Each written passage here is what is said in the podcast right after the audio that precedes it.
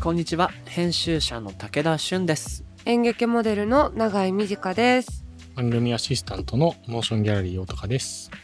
この番組モーションギャラリークロッシングは日本最大級のクラウドファンディングサイトモーションギャラリー上のプロジェクトを紹介しながらこれからの文化と社会の話をゲストと共に掘り下げていく番組ですさて今回もロバート下北沢ソイポシさんからお届けしてますがうん、永井さん週末にオープンマイクのイベントがあるらしいからさそうなんだよ。突撃すれば ね。いや、でもさ、うんその、やっぱ、音楽の人って、うんその、できるよなとか思っちゃうんだよね。その、ああ即み興の何かそうそう、即興で、こう、で、このお店はさ、ドラムがあったりとか、はいこうはい楽器も用意してくれてるから、弾ければさ、まあちょっとセッションしたりなんならちょっとライミングしたりとかそうそうそう、だけどやっぱ片やこう演劇は、うんなんかさなんとなく記憶に残ってるセリフ言っても将 来さうん演劇人ってさ即興技術はあるのなんかねそれはそれであんのよねその即興エチュードインプロだったかなって、はいいうはいもうそういう劇をやりますっていうは台い本がない設定はあるのかなそういう時ってある人物とかで、うんなりきってそう、喋っていくうん、即興劇っていういいじゃんそれのノリで確かにねそれだったらできるのか、すごいなんかうんその今回やってた舞台がうん在日ファンクさんと一緒だったのもあって、はいはいはい音楽の人はいいなってそのなんわかかるなー言葉をこう、うん今思ったことを言えるのがうん 羨ましくてその俳優はやっぱ書いてないこと言えないです からあそっかそっかなるほどねいいな今のいいな俳優は書いてないこと言えないですから by 長井かっこよかったかっこよかった。 書いてあれば言えるんだ。何にでもなれるんだ って逆説がかっこよかっああなるほど、うんそっかそっかた。でもね、音楽人への嫉妬というか憧れある。ねあ、ちょっとなんかギターあるね。あ、ドラムもあんじゃん。そう合わせちゃうみたいなやつ。いなんかとかってや、大学の時にバンドやってて、うんうん僕はボーカルだったんですよ。うんで、もうギターとかそんなに上手にできないから、うんもう置いて、ピンボーカル。はいはいだから、いろんな YouTube でピンボーカルの人が、うんギターソロ中どうやって暇を潰してるかとかを研究してたの。はでもまあ練習でスタジオ入るわけですよ。あうんそうすると曲の練習をしていけばいいんだけど、まうんまずなんかウォーミングアップ的にさ、あるねまずツッツッタッツって刻み出したらさ、うんベースラインドゥドゥドゥってなって、うんお今の感じ良くないみたいな。うんうんでギターもちょっと合わせて、おいいねみたいな。うんうんあ、ちょっと曲作れそうだね。みたいなお曲作れそうなんだ、みたいな。えー、 なんかみんな飲み物買ってこようか、みたいな。いやーあるよな積極的パシリとしてその場を抜けるみたいなことやっていいる言葉だ なそう。だからね、羨ましい。こういう時に技術があると、パッと立ってなんかできる。ねいいし、そういう人を受け止めてくれる場な気がしまうす。ん前説が長い。そうだねちょっと対面だったら楽しく喋っちゃうね。そこうれいっねぱい喋っちゃうからで、うん、えーそうそうそう、話したいことがあったの。はいっていうのも、この我々のモーションギャラリークロッシングオンラインコミュニティのもしもし文化センター。通称、もしもしーずって呼んでいるメンバーのみんなとお話ししてるわけですけど、ね最近だとね、あなんかボイチャで、ディスコードを使ってるからボイチャで喋ったりしてみたりとか、うんうん、あとなんかご飯投稿盛り上がり始めて、そ我らのエスプレッソトニック会を牽引するそう大高さんが、ううん永井さんにおすすめメニューをね、教えてくれたんでね。そう今日晩ご飯どうしようって言ったらアボカド丼、アボアカドボカドユッケ 丼。なんアボカドユッケ丼かなそうそう、うんなんか豆腐しかもあれ俺作ったことないんだけどなんめっかちゃのお美す味しすそめう。だっいつか作るリスト。いつか作るリストにあった、うんその豆腐あれ誰か誰だっけタモリさんかながもともとやってうもらまっそう、これ。はたまあ豆腐といいアボカド、とあうとん何かをこう、た美味しいそうろいなろん混ぜてやるっていう豆腐とアボカドがいろんなやり方であるうんう豆ん腐丼みたいなうんバリエーションがあるよみたいのをたまたま見いててや、そう、これでいいなってなって、永井さん、試したいや私ってアボカド食べると死ぬえ、あ、そっか。そうだそうだ。でもアボカドじゃなくてもね。アボカド食べると死ぬんだ。うん結構ハードめなアレルギーであ、そうなんだそう。あ、リアルにだ。リアルになのそう好き嫌いとかじゃなくて食べたことははあるのうん、あ好きだったまああるから分かったあ、もともと好きだったんですかそうじゃあ結構食べてたんですわかんないそんなにいっぱい食べてないんだけど、うん、で試せずそう無念っていうところをもしもしーずの他のメンバーが試してくれたっていう、そうねし美味しそう、ねじゃあ僕エスプレッソの次アボカドアボカアドボカドアボカド丼のエヴァンジェリストアボカド丼のエヴァンジェリストねめちゃくちゃマイナーな世界あと永井さんがベビーコーンを押してたねそうあやったそうベビーコーンってなベいビやらなーきゃコーンね売ってんのまだ見ないあのねもう終わったか終わもったうん5月中旬くらいからあー1ヶ月そくんらいぐらいなんけどだ本当にあそのまま茹でるだけでお塩つけて食べるそう外の皮も食べれるしヒゲもあ食べれれってるさーへえ普通のトウモロコシとは別の種類どうなんだろうちっちゃいいトウモロコシうんでもでも多分別なんだろうねうんうんかもでも最近ねなんかうんコロナもあってなのかなんか知らんけど時間が過ぎるのがあっという間じゃないですか多分はいはいはい、うんなそういう季節のねこの時期だけ食べしか売ってないみたいなものを食べるってとってもいいですねいいしなんか僕美味しい思ったのバタバタバタバタしてさっと買ってきたりウーバーしちゃったりして食べるとさらに時間が経つのって早いのあーでももうバタバタだけど一旦ここ止めて買い物行って作って食べると、うんうん同じ1時間ちょいとか2時間弱とかの時間経過でもなんかもう少しゆったりした感じになれるからうんなんか手を動かしてご飯作る時間は作った方がむしろ効率いいかも切り替えにもなっあなるほどてねって思った確かにのでぜひね皆さん、えーもしもし文化センター入ってくださってるもしもしずのみんなはさっきも話したか一個前のエピソードで話したけどじゃあこうしようあの自分で作る夏のご自慢レシピうんうん教えてください。そうじゃない皆さん、ツイッターでハッシュタグつけてくれて、教えてもらったら嬉しいし、また、もしもし文化センター、気になるよーって人はね、チェックしていただければと思います。ご参加はお待ちしてます。この番組のハッシュタグは、シャープ MGC、ROS、SING、ハッシュタグ MG クロッシングです。アップルポッドキャストの番組ページにもコメントを書き込めます。皆さんのご意見、ご感想、お待ちしています。そして、Spotify の番組プレイリストのフォローと、もしもし文化センターへのご参加もお待ちしています。あなたももしもしーずになってねなってねー。ではでは始めていきましょう。武田俊と。長い短がお送りする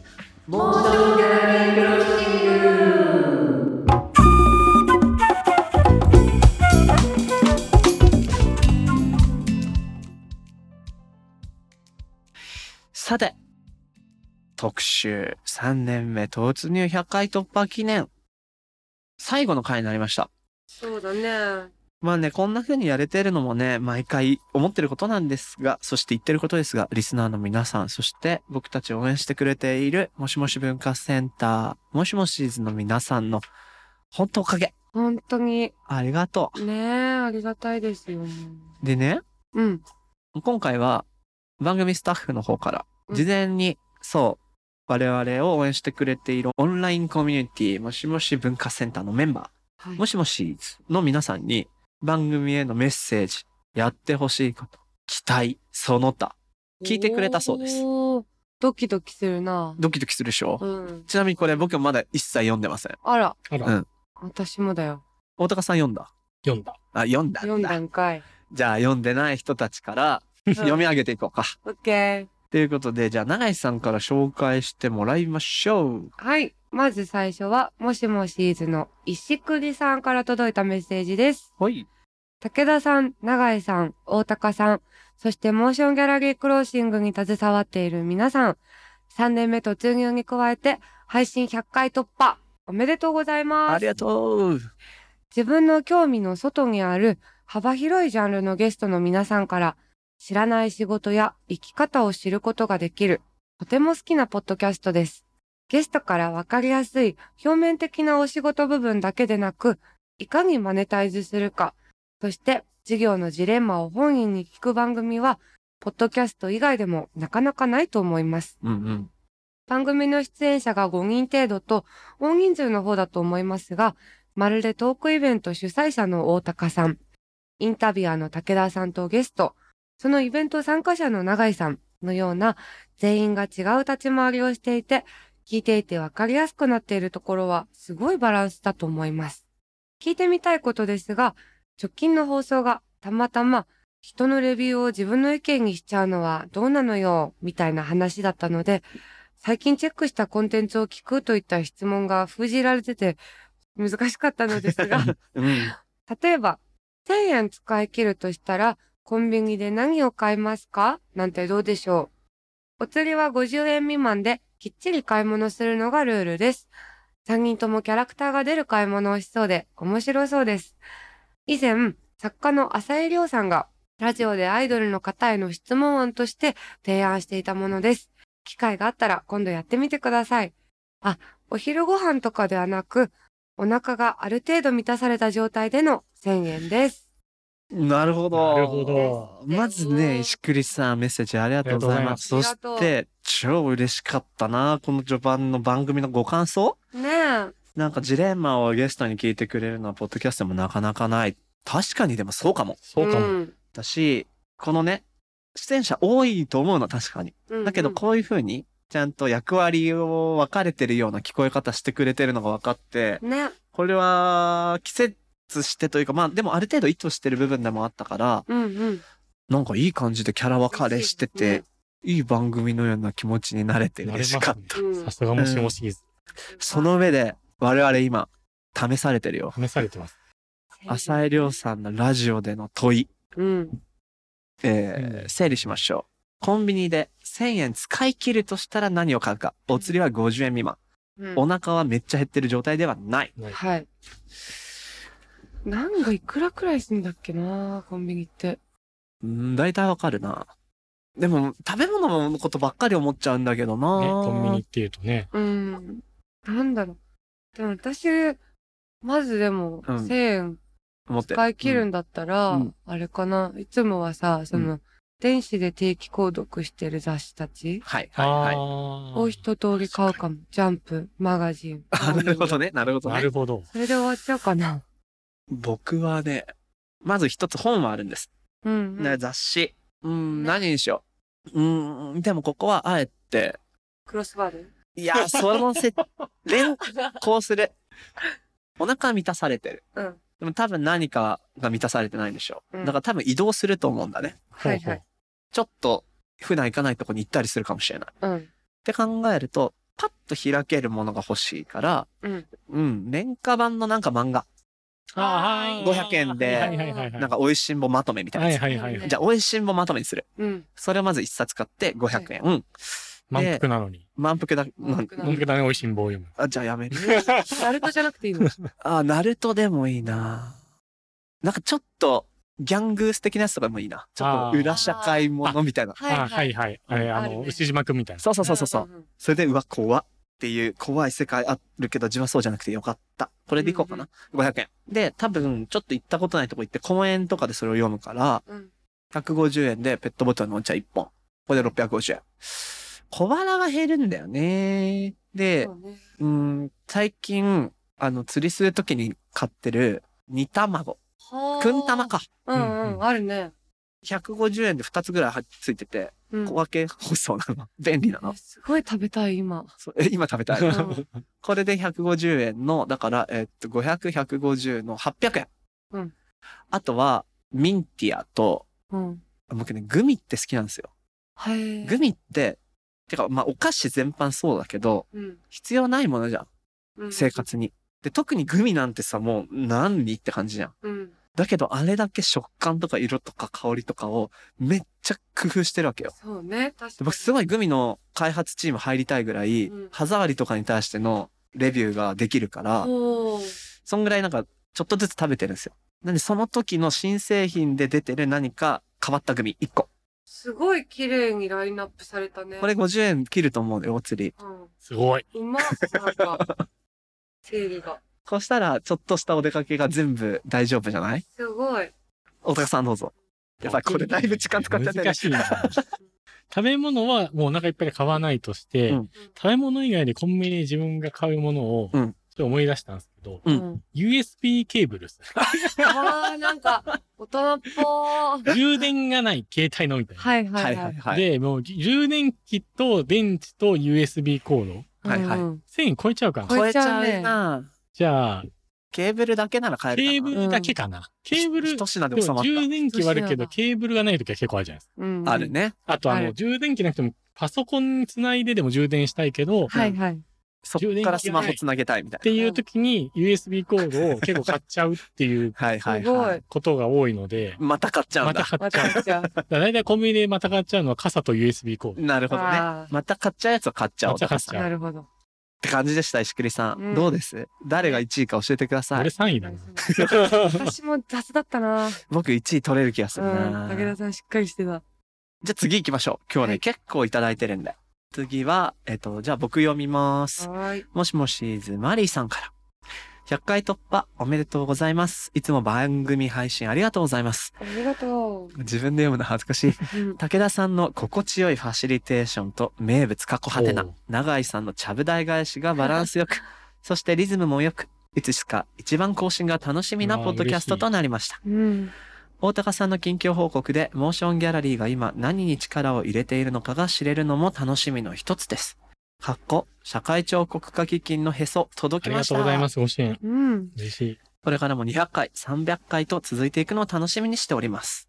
番組にこれからやってほしいことは、平日だと難しいかもですが、リアルでの公開収録です。やりたい。情勢を見ながらオフイベンいトもやりたいそうなんでよす。うん本当ですよね。そしてまだトークテーマとして扱っていない、伝統芸能や教育、e スポーツといった分野のゲストとのトークも聞いてみたいです。うん。うん。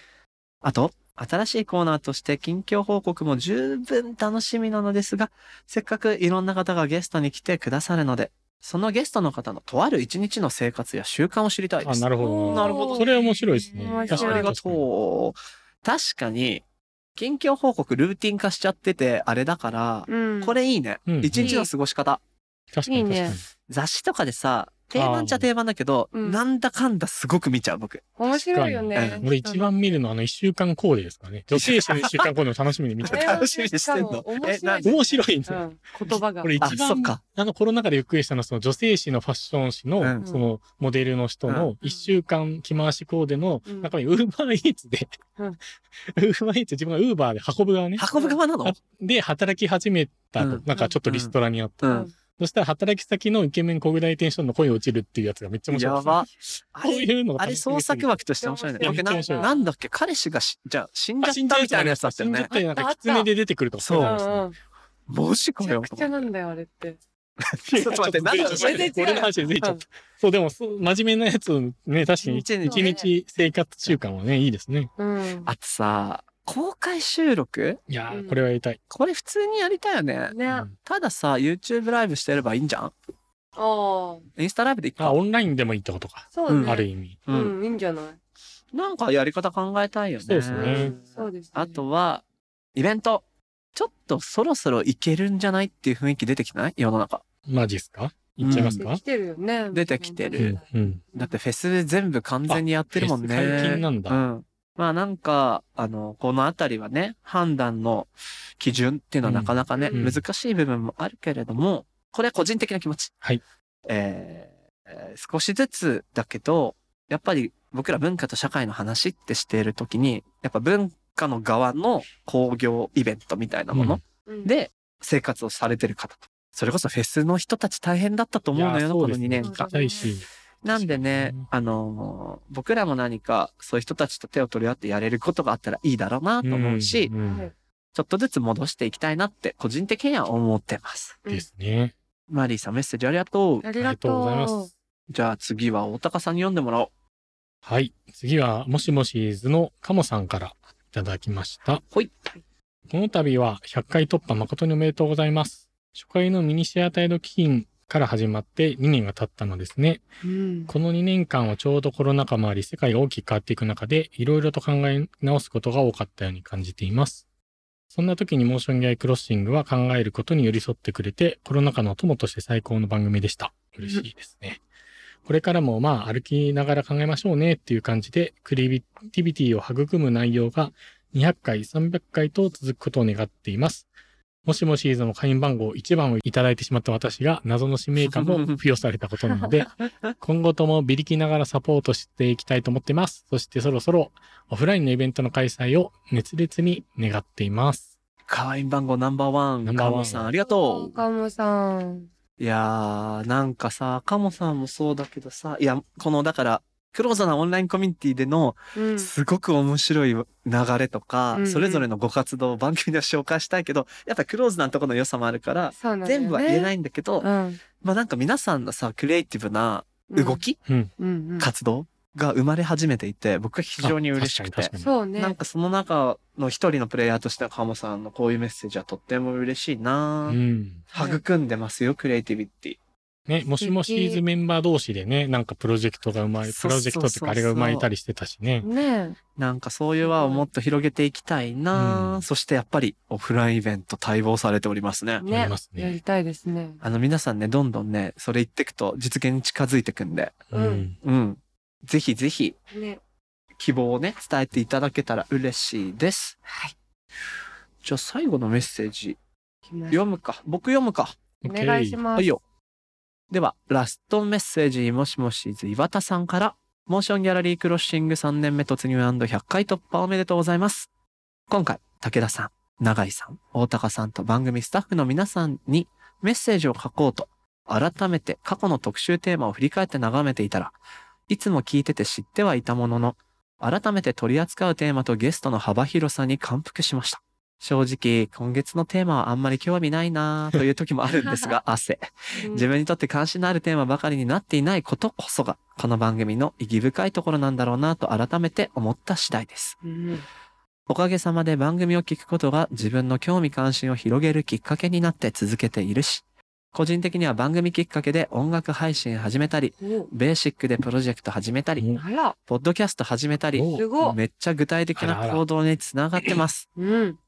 それと、番組の中身と全然関係のはない話題で恐縮なんですが、モーションギャラリークロッシングって番組名がちょっと長めで、書いてる途中で綴りが間違ってないか心配になったりするので、略称とかあるともっとカジュアルに人におすすめしやすいのかなと思っていて、もし黒とかどうとか思ってるんですけどどうでしょう過去、毎月のミートアップで直接話す機会もあったのに言うの忘れてました。それでは、3年目も新しいことを知るきっかけを作る番組、楽しみにしてます。とのこと。ありがとう。もし黒にしました、ハッシュタグね。略称問題あるのあるよ。あるのよ。ハッシュタグもハッシュタグも。し黒にしますか、ハッシュタグ。もしドラのこと一瞬思い出したね。ああ、そうね。ちょっとい。いんじゃないでも、せっかく提案もあったし。も しも、もし、ちょっとわかんない。言もっしたけど、もしも、黒、黒、もし、もしももしもクロワッサン黒が、さんが。が、うまいこと誰も言えない。ちょっとね、4回目になるともう脳がね、そうなんだようね。まいこと言えなくなってる。 この、もし黒にして、もし黒をあれですね、何の略かっていうのを改めて考えてもらうのを、伝統芸能の会でお呼びした落語家の人に書めいちてゃもらくちゃ。う 繋がった。繋がったのか。あの ね、わかっ今面白いと思ってるけど、やばいな、これ。明深夜の日森無理かもって思っ深て夜の森じゃないそうだね。ですかやばいい。や、でも、本当略称、やりましょうってあのもっさ、た方がういい。んあの、あの、ポッドキャストウィーケンドの今井くんもさ、うんハッシュタグ日本語でっうやん。ああ、確かに。て言ってたじゃん。うん今井の案をなんか参考にするっていうのもあれだけど、いいと思もし黒う。だなっんてか僕いいですね MG クロッシングってハッシュタグ打つのすげえ手間だしう、ん。間違えてる時多分あるし、うん S 足りないとか、うん。もし黒でいこいや、なんか、結構、ハッシュタグの議論もしたはずなんですけどね我々なんかしたよね。う。最初ハッシュタグなのに MGC にしたし、やっぱ、もしもシーズンは、皆さんすごいな、なんか、何だったんだろうっていう のがうんもし早く聞けばよかった早く聞けばよかった、ねみんなにっていうね。本当に、感激感謝ですうね、んこれいはた。だきましょいうた。だきましうん。もし黒でいきます。岩田さんありがとうあ。りがと採用た。採用。っていうところでね、いっぱいメッセージいただきました。う。ありがたいなあこんな。やっぱさ、こうやって意見、感想、いや、あのね、お褒めの言葉、まず嬉しい。うん。だけどみんなお褒めの言葉だけじゃなくて、どんな風に自分が楽しんでるかとかさ、ね。こういうことしてほしいなとかさ、うんうん。アイディアとかはい。あると、やっぱりね、あの、リスナーさん、そして、もしもしーずうんのみんなと作っているようなイメージがなぜか勝手にあるんですうよ。ん綺麗事じゃなくてね。だから、客観視できてる人からの意見って本当貴重。そうね。編集者が指摘しないと自分で書いてた文章の変なとこって分かんなかったりするじゃん、永井さん。するのよ。うそれをね、くださうい。ん、ハッシュタグ、もし黒で、もし黒で。ぜひ。これ全お部届ひけいらただがきたいなでもし黒そうだね。ひらがなでいいかなうん。ひらがなにしてみようか。そうしてみよう。どうしそうしてしましうょう。ん。かぶりないからだけ調べよもう言ってねう。うんそうしてし ま、そうしてみましょう。かぶりないかとか、ちそょうっ、そとれ、だけ確あ認の、しスてタ。ッフさんと確認してますが、もし黒でいきますんで、はい。ちょっと慣れていこう。そうです慣れね。うん。感じで。す。改めまして、リスナーの皆さん、そして、メッセージくれた、もしもシーズのみんな、本当にありがとう。ありがとありがとうございます。 3年目以降もよろしくね。う。ね え。というところで、来月からは通常運転。はいいつも通り、いろんなテーマで、これからの文化と社会の話、ゲストともに掘り下げるので、お楽しみにね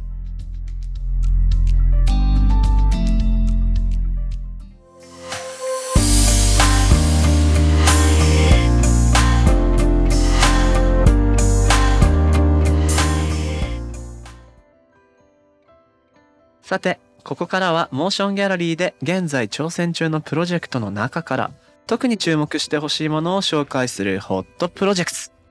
小田さん、今日は何が届いてますかいや、最近、都市伝説も盛り上がってる気がするんですけど、地元にある伝説で、お二人何か覚えてるものとかありますか地元にある伝説施設。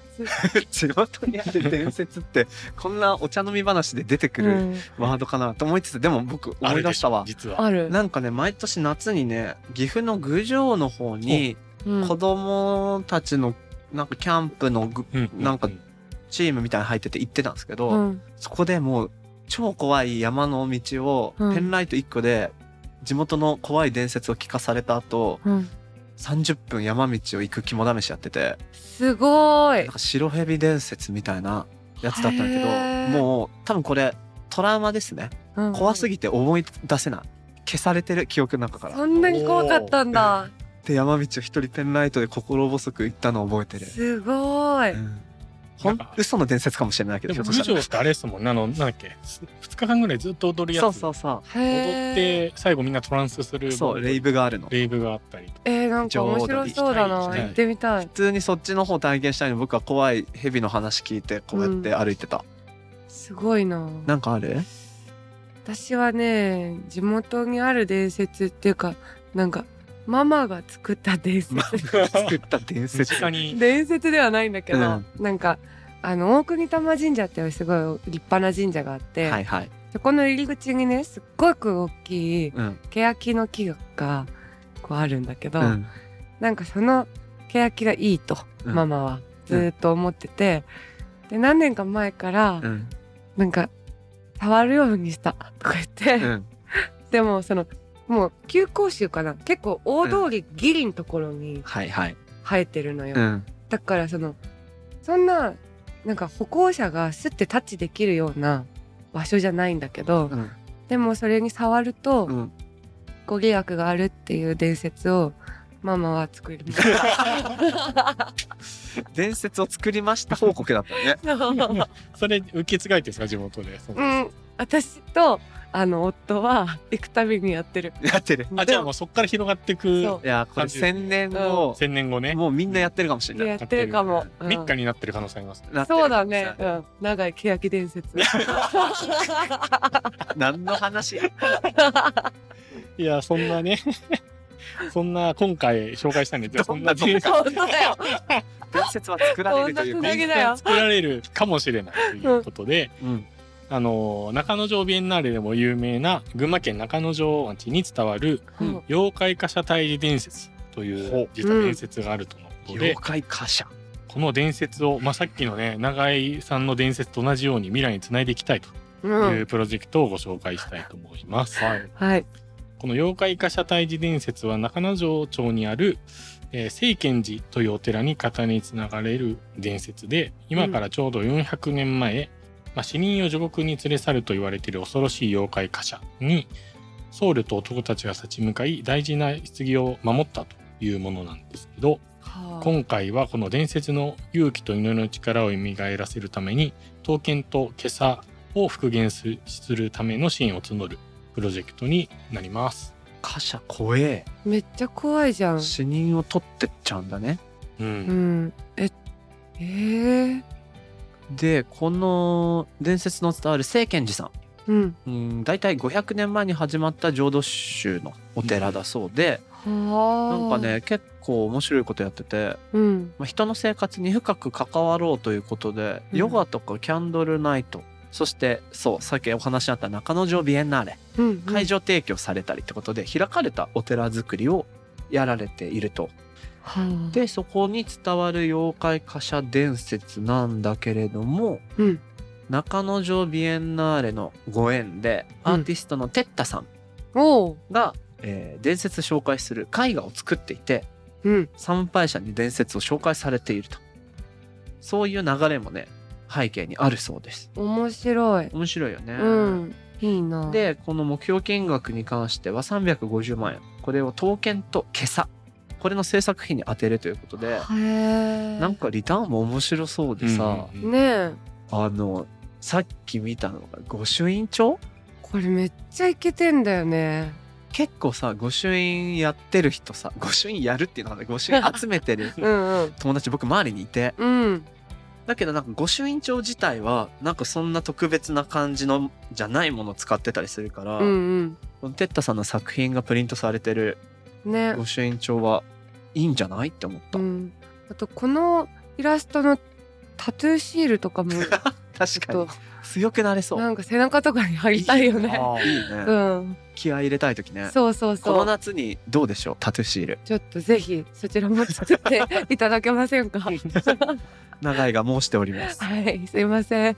えーそんなですね、貨車退治伝説プロジェクト実行委員会代表の長田正純さんから、リスナーの皆さんに向けてメッセージが届いているので紹介します。コロナ禍の今だからこそ、得体の知れない妖怪、貨車に立ち向かう勇気を伝えたいとの思いから、このプロジェクトを立ち上げました。過疎化が進むこの地域ではありますが、地元の魅力を発信することが将来を担う子どもたちの郷土愛を育むことにつながると考えています妖怪貨車退治伝説の刀剣七条袈裟は古くから高い技術によって受け継がれてきた伝統工芸品として大変貴重なものになります訪れた人々にぜひ伝統文化継承の大切さを実感していただけるように努めていきたいと思いますとのことで素晴らしうい、もうさこの妖怪貨車に限らず、う世の中得体の知れない怖いものばっかりよ最近 ばっかり、すっごいこもってる、怖いだからさ、うん立ち向かおうねこのプロジェクトを通じてそうそということで長田さんどうもメッセージありがとうございますこのプロジェクトはモーションギャラリーで8月17日まで17です、うんぜひチェックしてみてください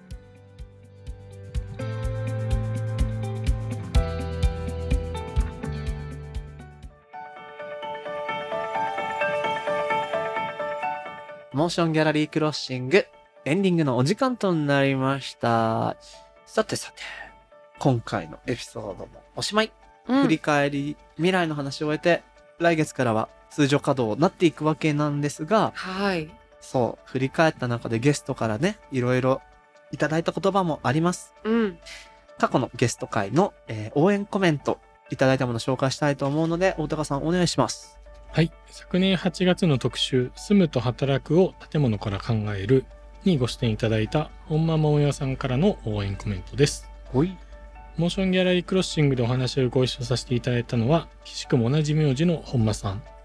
住むと働くを建物から考えるというお題で、本間さんのお仕事からはもちろん、話しながら自分でも新たな気づきがたくさんありました。これを機に今までの番組を楽しみにしたいと思います。